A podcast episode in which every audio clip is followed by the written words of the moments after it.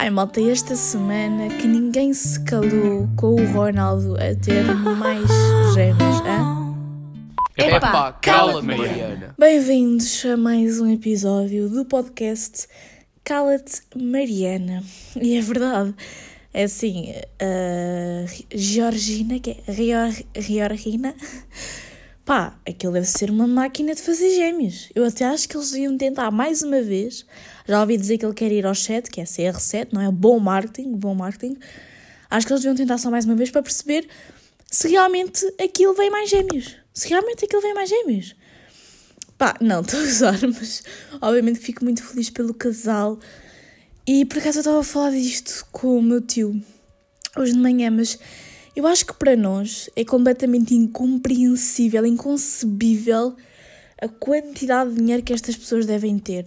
Eu no outro dia vi um post que era sobre hum, pá, um dos homens mais ricos, já não sei agora qual é que é, já não sei se é o Bill Gates, já não sei se é. Acho que era o Bill Gates. Pá, mas é um desses grandes, estão a ver? E a fortuna dele está avaliada no. pá, já não sei qual. pá, não estou em Max, não estou em Economia, não sei se, se é o, aquele PIB, se o que é que é, mas está avaliada no mesmo dinheiro que Portugal, que esse número de Portugal. Ou seja, ele tem tanto dinheiro, entre aspas, eu sei que obviamente as coisas não funcionam assim, mas tem tanto dinheiro, entre aspas, como o nosso país. Vocês estão a entender a, a situação? Ali- Aliás, não, ele tem mais dinheiro, ele tem mais dinheiro. Pá, já não me lembro. Aí agora já não vou lembrar mesmo, esqueçam. E depois até vi um vídeo engraçado que era. hum, somos 7 mil milhões de pessoas no mundo, a fortuna do, de algum desses grandes também era 8 mil milhões ou qualquer coisa de género. Bastava ele dar um X a cada um e ainda ficava com o dinheiro que sobra para ele e continuava a ser o mais rico. Veio aqui a Mariana Editora fazer assim uma pequena correção. Porque adivinhem qual é que é a fortuna do Bill Gates? Não é 8 mil milhões. É 135,8 mil milhões. Ele podia dar um mil milhão, ou um bilhão, ou lá como é que se diz os mil milhões, a cada um e ficar ainda com, esperem, deixem-me pensar, 120. Se- ai, que matemática está? 128 mil milhões. É porque isto é mesmo a, a- a cura da fome. É, é a cura de tudo. Vocês acham que se isso acontecesse nós íamos saber gerir bem o dinheiro que nos era dado? Que isso realmente ia, eh, pá, ia resolver todos os nossos problemas? O que é que vocês acham? E é pá. É, são mesmo realidades que nós não compreendemos, porque eu, eu nem sei o que é que é um milhão, quanto mais, o que é que é 90 milhões, que acho que, que é aquilo que o Ronaldo recebe por ano. Eu, eu não sei quanto é que é esse dinheiro, eu não sei o que é que, com o que é que se poderia gastar esse dinheiro, eu, eu não sei. Mas pronto, não, não é nada disso que eu quero falar no episódio de hoje, nada mesmo. Tenho aqui vários temas completamente diferentes uns dos outros, mas que, que me fizeram pensar esta semana. É, é isto que eu adoro nos episódios que não têm um tema, não têm pesquisa. É que eu posso falar, começar a falar de batatas e acabar, de- e acabar por falar de arroz que ninguém me vai questionar. Estão a ver? É um bocado isso.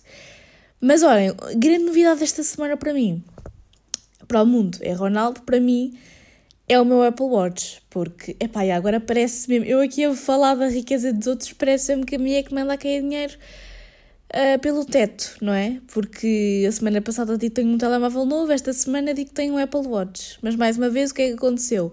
O meu pai comprou um novo, supostamente era a nossa prenda dele para, para o aniversário dele, e eu fiquei com o da minha mãe, e o que era dele passou para a minha mãe. E a experiência com o Apple Watch, estou a gostar. Acho isto engraçado. Acho que quem treina pá, diariamente deve ser uma coisa muito mais útil do, do que propriamente para mim, mas acho engraçado ir vendo a minha atividade. Há coisas muito úteis e muito práticas que eu posso ver aqui que não tenho que estar sempre a ligar o telemóvel. É engraçado atender as chamadas por aqui, é engraçado mandar mensagens, mas também não acho que seja uma necessidade horrível. A verdade é que ao menos tenho um relógio para ver horas, porque eu não sou muito aquela pessoa que usa relógios, então isto é meio que uma desculpa também para ter um relógio, não é? Uh, mas só, só para dizer que eu nunca compraria por mim, ou nunca, era, nunca seria uma coisa que eu quereria, ou que eu pediria, ou que eu compraria para, por mim e para mim. Mas estou a gostar da experiência e ainda não fiz bem treinos, treinos por aqui, mas acho que isto também deve ser engraçado porque ele, através do mostrador, mostra-nos mesmo aquilo que devemos fazer e isso, pá, isso eu acho interessante. Pá, e esta semana foi só coisas uh, com que ninguém se calou, porque outra coisa com que ninguém se calava esta semana e a semana anterior era com a porcaria da About You. Se tu estás a ouvir este podcast e não sabes do que é que eu estou a falar, uh, a About You epá, é uma loja de, de roupa online. Só que teve para aí durante uma semana pá, anúncios em relação a isso por todo lado. E continuam, eu só vejo anúncios dessa porcaria. É quase a Swap 2.0. Mas todos os influencers estavam a fazer publicidade dessa porcaria, estavam a fazer um suspense à volta disso, uma coisa. Eu, eu não conseguia abrir o meu Instagram sem ver a porcaria do About You. Eu não conseguia ligar a televisão sem ver pessoas a anunciar que acho que era dia 26 de outubro que seria saber o que é que era o About You. Percebem? E pronto, e depois soube-se. E é só mais uma loja de roupa. Acho que tem várias marcas lá pelo meio, mas tanta, tanta publicidade sobre aquilo faz-me não querer comprar. É que produz em mim o efeito exatamente contrário. E depois é, ok que as pessoas estão a receber dinheiro com isso, é o trabalho das pessoas, mas quando tu começas a ver, eu não sei quando é que as influências vão ter aceite a proposta da About You, mas imaginando que não foram todas na mesma altura, tu de repente começas a ver bem da publicidade àquilo. E tu vais querer também fazer publicidade? Porque, epá, às vezes é um bocado estranho tanta gente estar a fazer publicidade à mesma coisa, aos mesmos produtos. Para mim, para o público, fica um bocado estranho.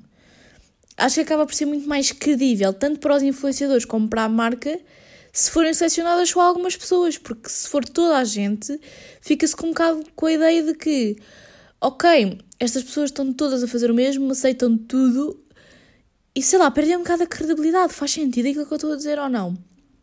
E isto também me levou a outra coisa. Também me levou a pensar outra coisa, que é eu gosto mais de pubs naturais ou pubs falsas. Isto, pubs por parte de influencers, porque há dois tipos de, de influencers. Há aqueles que quando vão fazer uma publicidade no Instagram, e isto mais para o Instagram, porque no YouTube acaba por ter sempre que ser alguma coisa mais editada e mais planeada. Uh, mas há aqueles que fazem um story bem natural deles a falarem como se tivessem falado o que é que vão fazer no dia. E depois há aqueles que fazem todo um vídeo, todo um. pá, que metem ali bué esforço, bué trabalho, bué dedicação. E eu acho que os dois são bons no sentido em que pubs mais naturais acabam por se calhar fazer, chamar mais a atenção do público, porque imaginem, um, alguém está a ouvir as minhas histórias, está-me a ouvir a falar sobre uma coisa interessante e não sei o quê, e de repente lá pelo meio eu de forma natural falo sobre algo que eu quero publicitar e se calhar vai parecer natural para as pessoas e elas vão se sentir mais influenciadas a comprar porque vão perceber que aquilo é realmente uma coisa que eu uh, utilizo no meu dia a dia e que faz sentido para mim, não é? Que eu não estou só a falar sobre aquilo porque vou receber dinheiro. O que, atenção, não é necessariamente mau, ok? Um, é o trabalho das pessoas, lá está.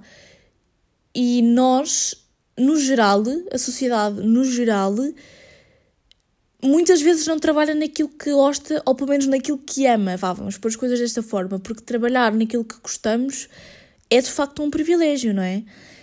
E portanto, qual a diferença de alguém estar a trabalhar num sítio que não gosta?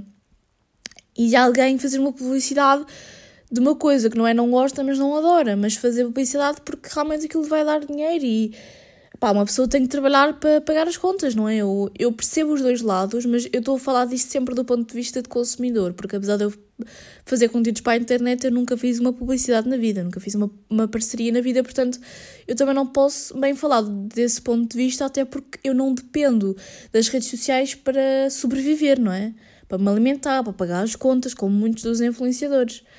Mas estou a perceber o que eu quero dizer. Às vezes, essas pubs trabalhadas mostram, que, mostram à marca que a, pessoa, que a professora, que a pessoa realmente se esforçou para, para fazer aquela publicidade e que está empenhada naquilo. Uh, mas também não sei até que ponto é que. E chamam a atenção das pessoas, não é? Quando é uma coisa que está realmente bem feita. Por exemplo, vou-vos dar exemplos concretos de influenciadoras que quase certeza vocês devem conhecer. Mas pessoas como a Maria Rodrigues e a Sofia Oliveira fazem quase sempre um, publicidades mais trabalhadas, com mais editadas. Elas próprias já não são aquele tipo de pessoas que vai todos os dias aos stories e que vai falar aos stories. Então, também faz algum sentido quando elas vão fazer publicidades também não seja aquele tipo de publicidade natural, em que é só meter um filtro e falar para, para a câmera e depois meter hashtag pub e a pub está feita e a enviar para a aprovação, não é? Também depois depende, lá está, daquilo que a própria marca diz para os influenciadores fazerem, não é? Deve haver marcas que dão mais liberdade, deve haver marcas que têm aquilo tudo tão rígido que elas nem podem bem trabalhar com aquilo que lhes dão e têm quase que fazer aquilo à risca. Pois por isso é que eu sinto que há muitos influenciadores que as publicidades acabam por ser quase iguais. Eu acho que tem a ver muito com essas informações que um, as próprias marcas dão, não é? Mas pronto, já estou há bem tempo a falar sobre isto. Vamos passar à frente. Mas a verdade é que estar a analisar isto da About You e pensar se eu gosto mais de publicidades naturais ou mais. Eu pus aqui falsas, mas não é falsas, mas é, é, é de alguma forma mais uh, trabalhadas. Eu percebi uh, quatro coisas que me irritam nas influências ou no Insta em geral um, ehm, durante esta semana e, e, e vou dizê-las, mas atenção: duas coisas. Primeira, não estou a julgar ninguém, até porque eu própria já fui a pessoa que falava muito nos stories e eu própria sei que muitas vezes passo vergonha aqui na internet. Mas acho que é a partir do momento em que nós aceitamos que somos cringe, e vou utilizar esta palavra que também já está um bocado cringe, mas a partir do momento em que somos cringe, em que aceitamos, aliás, que somos cringe, nós passamos a viver de uma forma muito melhor, porque a partir do momento em que aceitamos que todos passamos momentos de vergonha alheia, passamos a não ter vergonha desses momentos e a aceitar que eles fazem parte de nós e do nosso dia a dia podemos viver muito melhor connosco próprios e não ficar a pensar numa coisa que, pensar numa coisa que já aconteceu há imenso tempo e que ainda nos atormenta por termos passado vergonha. É que eu acho que isto acontece a toda a gente, que é há situações que já me aconteceram há, sei lá, sete anos que eu ainda me lembro delas por, pela vergonha alheia que eu passei. Que coisa ridícula. Mas pronto. E segunda coisa, eu também vou só dizer coisas que não são bem faladas, porque há aquela coisa típica de que, que epá, é fácil gozar com as influências, não é? É, é fácil, é muito fácil. Uh, e há, há várias críticas que já são apontadas por exemplo, uh, dizer olá meus amores e não sei o quê. Portanto, esse tipo de coisas eu não vou dizer porque eu quero apontar coisas que ainda ninguém apontou, pá, quer ser pioneira. uh, mas a verdade é que é, é, fácil criticar exatamente por isso, porque no fundo dão, dão a expor os momentos em que são cringe na internet, não é? Há aquelas pessoas que, como não utilizam as redes sociais para publicar tudo e mais alguma coisa, os momentos cringe delas não é que não existam, mas é que não estão publicados. Então nem toda a gente consegue ver. E acho que é, é o bocadinho que distingue as pessoas. Não quer dizer que umas sejam mais que as outras, ou menos que as outras. Mas pá, uma coisa que eu percebi e que me irrita bué é aquele story feito em casa a dizer, olhem, vou ali, em que é literalmente, não acrescentam mais nada à vida da pessoa, só dizem, olha, vou ali e depois chegam ao local e fazem outro story a dizer já estou aqui. É que literalmente é isto, não dizem absolutamente mais nada de relevante e de interessante. Só dizem, olha, vou ali, e depois quando chegam lá dizem, olha, já estou aqui. Epá, irrita-me. irrita-me, mas ao mesmo tempo eu percebo, porque eu já fui esta pessoa e todos nós, no fundo, somos esta pessoa. Entendem? Uh, depois, Outra coisa que, é pá, também, também é engraçado. É engraçado, eh, pá, e ao mesmo tempo não é nada engraçado, porque às vezes uh, descredibiliza tudo o que acabaram de dizer. Porque às vezes estão boé sérias e falar de um assunto boé sério e do nada, tipo, no story a seguir, no momento a seguir, ou então a meio da conversa, é do género: é uh, pá, olhem, hoje quero-vos falar sobre um, as crianças que estão a morrer, não sei onde, temos que as ajudar. Uh, link em swipe up. Ah, agora já não se usa o swipe up, é aquele link para clicar. Que eu ainda não tenho Instagram. Estão a ver? Ainda não tenho. Uma pessoa sofre, uma influencer sofre. Mas então estou aqui para falar disso, uma coisa muito séria e pronto. Agora que já contribuí, que já fiz a minha parte, bem meninas, querem ver o meu look de hoje, percebem? Esta cena, tipo, é boeda estranha. E, e às vezes isso não é de propósito, às vezes até falaram disso de manhã e depois à tarde é que vão falar sobre outras coisas um, não, não tão importantes, vá, diga, digamos. Mas como uma pessoa às vezes está a ver aquilo tudo de seguida, de repente estar a, a vê-las a falar sobre um assunto bem sério e depois a mostrar o look do dia, faz quase descredibilizar de certa forma. E, e, eu percebo, lá está, faz parte do trabalho delas falarem sobre tudo uh, um pouco e se calhar serem sérias em algumas alturas e, e noutras serem só para falarem de assuntos menos interessantes. Mas para nós é boeda estranho e isso para mim é boeda estranho. Mas pronto. Ah, e depois outra coisa que, que normalmente acontece muito quando acontecem estas coisas é falar com o telefone virado para o espelho. Tipo, falar para os stories com o telefone, tipo, como se estivessem a tirar uma selfie, mas a gravar vídeo, sabem? Isso também é muito estranho, é muito antinatural, é muito estranho. Um, ah, e outra coisa, também uh, tendo em conta isto, é elas nunca dão uma opinião, ou melhor, elas dão opiniões públicas, uh, dizem mesmo a minha opinião é esta sobre este assunto, mas nunca conseguem dá-la com a segurança suficiente porque podem sempre ser criticadas e toda a gente sabe disso, infelizmente, então, como têm sempre esse estão assim sempre vai que não vai, muitas vezes até dão uma opinião, mas dizem sempre: olhem, mas também há este lado da situação e eu compreendo e respeito todos os lados. Uh, mas nunca conseguem dar opinião sem perguntar aquilo que as pessoas também acham, do género: olhem, a minha opinião sobre isto é esta. E a vossa, digam-me aqui na caixa, tipo do género: pode haver mais, não quer dizer que a minha esteja 100% certa, porque estão sempre com este escudo que é obviamente culpa mais do público do que delas, mas estão sempre com este escudo porque têm sempre medo da crítica, estão sempre preparadas para essa crítica. Yeah. Ai, enfim, Instagram, não é? Uh, isto é uma coisa bem antinatural, tudo isto é bem antinatural. Até ouvi a, a Joana Miranda a falar no podcast do, dela, do A Minha Vida Dava um Filme, que é bué da, é, é bué anti-animal nós conhecermos tanta gente e sabermos tanto sobre a vida de tantas pessoas que não estão propriamente ao nosso redor.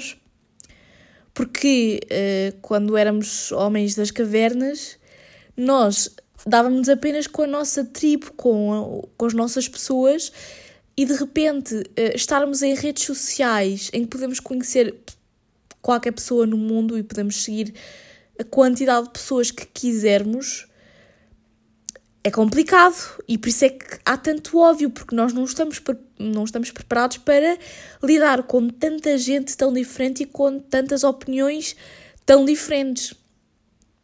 Yeah. Olhem, outra coisa, uh, as fofocas brasileiras são mil, melhor, mil vezes melhor que as nossas, estamos todos de acordo, não estamos? Isto é mais uma coisa que eu me apercebi no, no Instagram e que eu me tenho vindo a perceber e que até já vos tinha dito aqui, porque pá, eles lá fazem um trabalho muito melhor. Lá há imensos Instagrams só para relatar a vida dos famosos. Isso aqui em Portugal não é grande cultura. Mas eu acho que também os brasileiros não têm noção do quanto nós consumimos a cultura deles.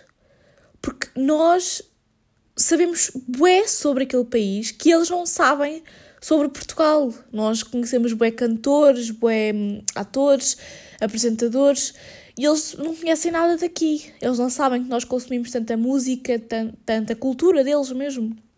Yeah.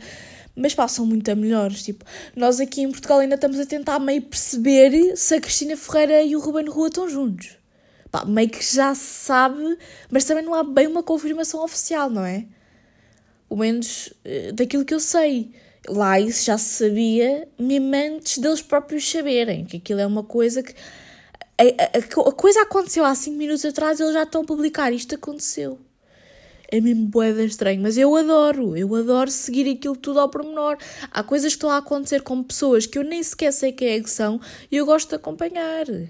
Mas isto é bem antinatural, porque não é natural nós sabermos uh, coisas sobre a vida de pessoas com quem nós não lidamos. Isso é boeda estranho. Ai.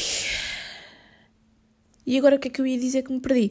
Ah, mas só mais assim uma coisinha, uma coisinha sobre o Instagram que eu, que eu queria falar convosco. É sobre a página Factorism. Isto é um, a recomendação de hoje, para além de, de outra série que eu também vos vou recomendar. Mas é uma página de factos, pá, boeda bizarros, coisas que nós Pá, não sabíamos que, hum, que eram assim. É em inglês, mas é muito engraçado. Eu descobri há pouco tempo. Ora, esta que é engraçada que eu li. Um cão francês foi a testemunha num caso de, de assassinato. Ajudou a resolver o caso. Foi chamado a testemunhar, entre aspas. Obviamente que ele não falou. Há uma cerveja feita a partir de fósseis. O que é que é brewed? Brewed? Uh, uh, uh, na Rússia, cerveja não foi considerada uma bebida alcoólica um, até 2013. What the fuck? Estão a ver este tipo de factos assim? Pá, que nós não precisamos de saber, mas ao mesmo tempo precisamos de saber, sabem? Vou encontrar aqui nesta página, portanto é a minha recomendação de hoje. E agora acabaram as coisas do Instagram. Aliás, ainda vou falar de mais uma coisa que que tem a ver com o Instagram, mas pronto. Mas acabaram as coisas do Instagram porque estamos fartos de redes sociais no meu podcast, não é? Estamos fartos. Porque é assim, não devíamos ter tanto contacto, entre aspas, com pessoas que não são da nossa tribo, entre aspas, mas ao mesmo tempo também gera muito bom conteúdo, não é? Eu não ia conseguir ter um podcast uh, e publicar todas as semanas se não houvessem redes sociais, porque simplesmente não teria assim tantos temas quanto isso. Mas olhem, a série que eu vos tenho para recomendar, Ted Lasso, também a vi no podcast da Minha Vida Dava um Filme, também tirei a recomendação a partir daí. Via, via, via a, a em uma semana. Aquele tem duas temporadas e eu papei tudo. E é uma série sobre futebol. Eu vi e adorei. Aquele é um treinador de futebol americano que vai para a Inglaterra treinar uma equipa de futebol, enfim, europeu, mas não é europeu, mas pronto, o futebol tradicional. E as regras são completamente diferentes. Isto é mesmo uma série de comédia em que pá, é mesmo engraçado ver a forma como ele lida com isso, com serem desportos completamente diferentes. E depois ele é aquele treinador que acredita muito mais no, no bem-estar dos atletas do que propriamente uh, nas vitórias, ou seja, ele valoriza muito mais o espírito de equipa do que as vitórias. E, e é uma série mesmo boa. Um, e, e, a equipa dele joga com equipas de primeira divisão, de Manchester City, mas não sei o quê. E é engraçado ver isso. E depois, mesmo, uma forma como aquelas pessoas uh, vão evoluindo enquanto pessoas, enquanto personagens na série. Uh, é engraçado, portanto, vejam, é a minha recomendação. Está na Apple TV. Eu, obviamente, não ouvi na Apple TV, pesquisei, uh, assistir gratuitamente, Ted Lasso, é assim que eu pesquiso quando quero ver uma série sem pagar. Uh, e ah, vejam.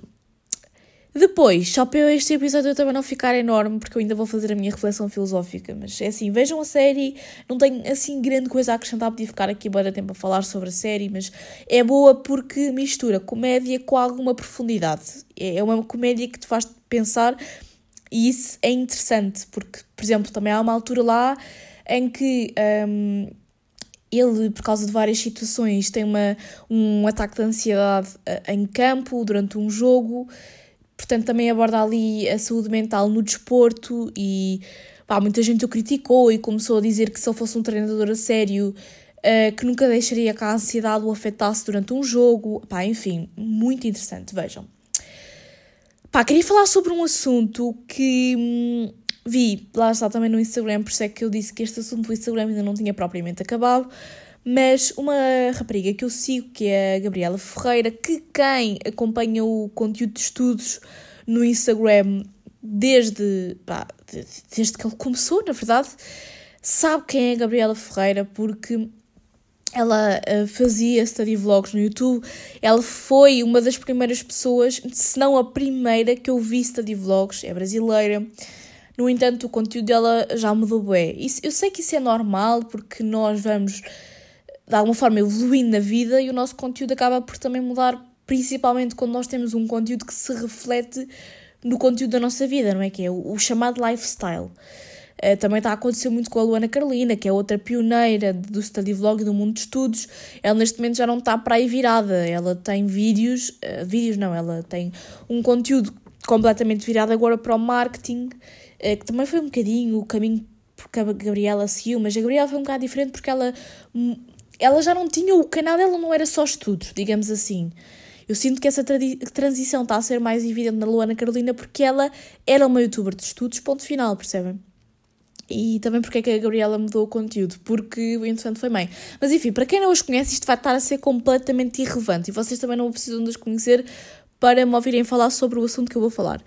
Mas ela partilhou nas histórias um, uma publicação a dizer que o homeschooling, ou seja, o ensino doméstico, tinha sido aprovado no Brasil. Que era uma coisa que eu nem sabia que não existia no Brasil, mas uh, não existe. Mas calhar, muita gente também está a ouvir este episódio e está a pensar, ok, isso não existe no Brasil, mas também não existe em Portugal. E existe, malta, se, se calhar muita gente não sabe, mas é possível um, se fazer ensino doméstico em Portugal. Claro que isto é muito. É, é um tipo de ensino, uma escolha feita por parte dos pais muito privilegiada, não é? Porque nós temos que ter algum tipo de uh, bases uh, económicas que nos permitam dar esse ensino aos nossos filhos, sendo que nós temos uma escola pública em que, pronto, não, não pagamos pelo ensino deles lá. E quando estamos a ter aulas em casa, a coisa é de alguma forma rígida, não é tipo aulas online, estão a ver? A coisa é de alguma forma rígida que ou os pais ou alguém contratado pelos pais, mas das duas formas, acabam por acaba por, por se gastar dinheiro, não é? Porque é assim, se os pais vão ficar em casa a dar essa educação aos filhos, eh, o que, pá, não, se calhar não é o mais acertado, porque os pais não têm propriamente formações em pedagogia, se calhar para saber exatamente a forma como irão chegar aos filhos, mas não é o ponto aqui. Mas de alguma forma vão ter que gastar dinheiro porque vão. Hum, pá, não vão estar a trabalhar, não é? Vão fazer as horas de trabalho, vão estar a fazer horas com os filhos. Então, das duas formas, gastam dinheiro, é uma posição privilegiada, hum, enfim, uh, tem toda aqui uma questão financeira à volta, incluída e, e de privilégio no fundo. Um, e é obviamente um tema muito controverso, não é? Porque há pessoas que não têm mesmo possibilidade de ir à escola por questões de saúde. Um, há pessoas que uh, não querem ir à escola por uma questão de querer ficar em casa e não ter toda aquela pressão por parte da escola, o que é pá, perfeitamente compreensível, porque o, o sistema de ensino falha e falha muito. E, hum, e epá, isto está bem da confuso, não está? Esta minha explicação está bem da confusa, mas então a Gabriela publicou uh, no Stories essa aprovação do homeschooling e muita gente criticou-a uh, a dizer uh, ah, uh, então tu agora és bolsonarista e não sei quê, porque acho que o governo do Bolsonaro defende muito o homeschooling, mas eu acho que ele defende muito o homeschooling é por razões de as crianças não são mandadas para a escola porque as crianças não precisam de aprender aquilo que muitas vezes aprendem na escola um, e que as leva a contrariar o nosso tipo de regime. Estão a entender o que é que eu quero dizer?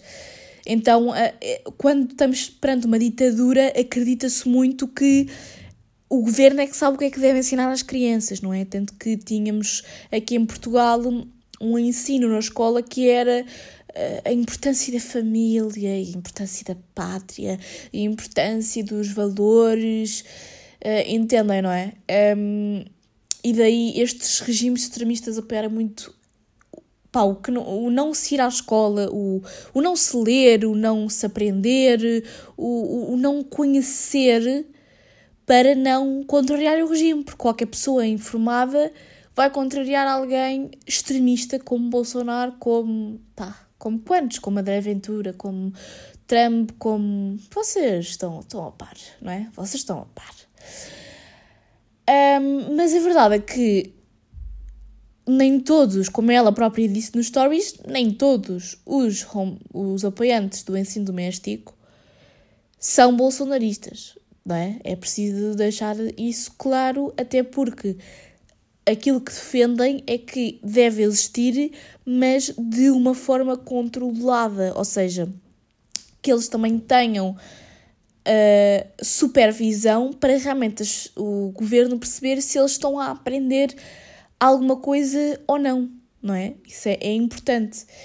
E hum, nos Estados Unidos eu sinto bem que este tipo de cultura é mais para filhos de famosos e não sei o quê, não é? Eh, vão, pronto, contratam professores privados para, hum, para terem aulas em casa e eu sei que isso também acontece muito aqui em Portugal, mas nós não temos a mesma dimensão de famosos que existe nos Estados Unidos, não é? Nós não temos pessoas que, pá, como por exemplo o exemplo do Ronaldo que eu estava a falar, a vida social dele deve ser completamente hum, controlada, não é? Ele não pode simplesmente sair com a família dele, não pode simplesmente ir passear a um parque com os filhos, porque é um risco, não é?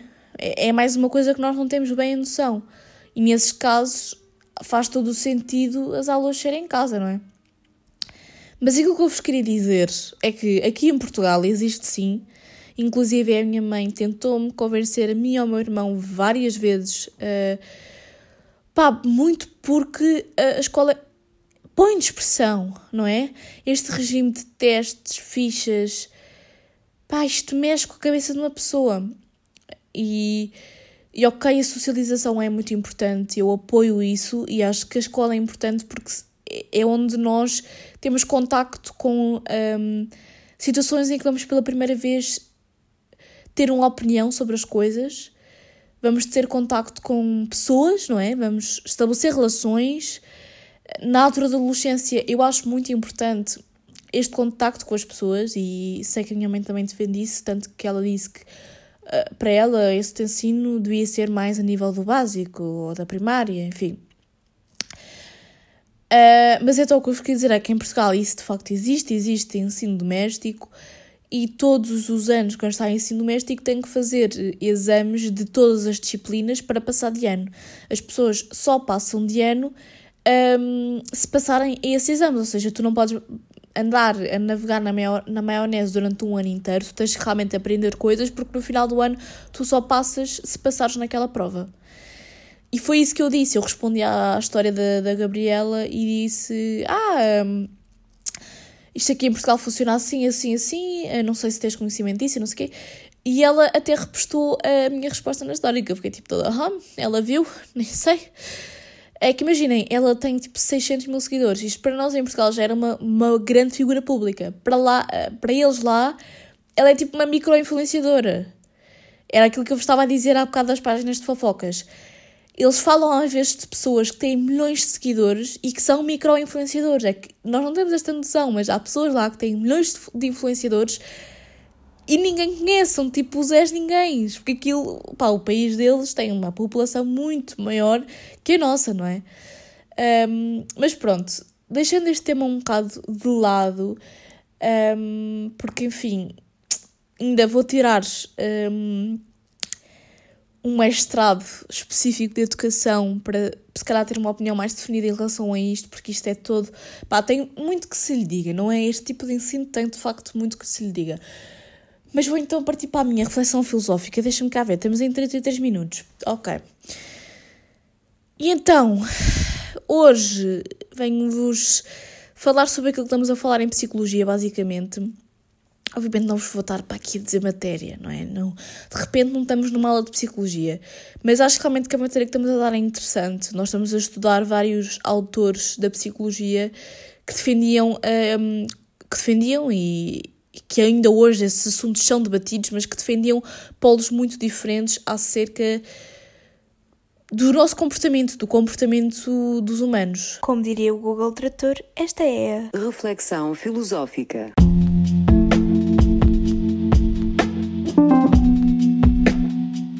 Então, uh, Epá, eu escrevi aqui bem perguntas. Eu escrevi aqui, acham que a complexidade do nosso cérebro foi evoluindo? Somos mais conscientes ou, mesmo, ou menos conscientes? Uh, isto porquê? Porque nós estamos a dar um, as concessões de Wundt, Watson e Freud. Estes três autores uh, foram muito do início, ou seja, um, foram todos muito ainda da separação da filosofia e da psicologia, porque eles queriam muito separar a psicologia um, da filosofia, queriam tornar a psicologia mesmo como uma área científica e, portanto, uh, eles defendem os três formas muito diferentes de se estudar o nosso cérebro, digamos assim. Então o Wundt achava que só o próprio paciente é que conseguiria descrever aquilo que se passava na cabeça dele, o que obviamente é muito controverso, porque há pessoas com uh, doenças que claramente não conseguem, com lucidez e com clareza, descrever aquilo que está a passar na cabeça delas. Crianças, obviamente, também não conseguem fazer isso. Depois o Watson já não era nada disso. O Watson. Um, ehm, já era bué que nós somos completamente moldáveis e todos os nossos comportamentos se devem uh, à sociedade e a reflexos de, de estímulos do meio, o que também obviamente é muito criticável. E depois vem o Freud. Uh, aliás, o Freud ainda vem antes do Watson, os dois surgem como uma resposta a um, mas enfim. O, o Freud já é boeda mais complexo e ele já divide o nosso cérebro em consciente e inconsciente e que nós temos os nossos medos e os nossos traumas estão no nosso inconsciente e que muitas vezes nós reagimos uh, às coisas com, com dados do nosso inconsciente que nem nós próprios sabíamos que estávamos que estávamos a ser afetados por eles. E, e eu ponho a pensar, nós, obviamente que hoje em dia já, já existem métodos muito mais fiáveis que nos permitem perceber exatamente como é que funciona o nosso cérebro ou não exatamente, porque acho que isso vai ser sempre muito complicado, porque nós somos uma espécie que está a estudar a nós próprios. Isto é boeda estranho. Mas mesmo boeda estranho, porque será que nós nos conseguimos, por mais científicos que sejamos, distanciarmos-nos de nós para percebermos, estão a perceber aquilo que quer dizer? Como é que o nosso cérebro foi evoluindo? Porque, por exemplo, o que Freud defende é que nós nascemos com certas e determinadas características biológicas e instintivas que não são socialmente aceites e que, e que nós temos que as controlar de certa forma. Então, por exemplo, nós temos impulsos sexuais e agressivos que não são aceitos pela sociedade e que temos que controlar. E co como é que isto evoluiu desta forma? Como é que nós passámos de homens das cavernas à, cidade, à sociedade complexa que somos hoje? Ou seja, como é que o nosso cérebro foi evoluindo de forma tão complexa? Isto é tudo boeda estranho, não é? Sou, sou, sou só eu que acha que isto tudo é boeda estranho? É, é que é, para mim é. E depois é nós não, não, não sabemos bem aquilo que está na nossa inconsciência, não é? Nós, nós não temos bem acesso a isso, um, por isso é que se faz terapia e não sei o quê, para tentar perceber o que é que estará por trás de alguns, de alguns dos nossos comportamentos. E será que somos mais conscientes ou menos conscientes quando não abraçamos essa nossa inconsciência? Ou seja, será que nós ao deixarmos de lado os nossos instintos biológicos, ao comportarmos como seres que vivem numa sociedade organizada, será que estamos a ser mais conscientes, ou seja, a, abraçar mais o lado racional, ou na verdade menos conscientes, porque estamos a fazer algo que na verdade não é benéfico muitas vezes para nós? Estou a perceber o que eu quero dizer? Tipo, o ser humano é tão complexo, o nosso cérebro é tão complexo e nós ainda estamos a estudá-lo. Isto é boeda estranho. Já, yeah, é boeda estranho. Eu interesso-me bem por isto e já percebi que nós vamos estudar. Olha, nós vamos estudar em psicologia aquele autor, o António Damasio, que eu vos tinha. Eu contei que no podcast acho que contei que a minha avó me deu uma data de livros dele porque eu estava bem interessada em analisar pessoas e neurociência e em psiquiatria e não sei o que. Ele é tipo grande investigador eh, português. E nós vamos só em psicologia, tenho aqui uma carrada de livros dele. E ah, tenho que me dedicar a ler isso, porque eu acho isto mesmo bem interessante. Eu, eu acho isto verdadeiramente interessante. Mas, já, malta. acho que por hoje foi, foi isto. Estão a ver? Falei de bué das cenas. Falei do Ronaldo, falei do Instagram, das influencers, falei de fofocas, falei do quão antinatura é nós conhecermos tanta gente. Pá, dei-vos dica de série, dei-vos dica de página no Instagram para, ir, para irem seguir. Falei sobre ensino doméstico, agora fiz uma reflexão sobre o nosso cérebro. Agora ia-me saindo, não sei o que é que isto era, se era um roto, o que é que era, portanto espero que não se tenham ouvido. Mas já, ficamos por aqui. Um beijinho, um beijo e um queijo, como diz o outro. Ou quem é que diz isto? Um beijo e um queijo? Onde é que eu fui buscar isto? Não sei. Olhem, tchauzinho. Vemo-nos para a semana, malta. Ah,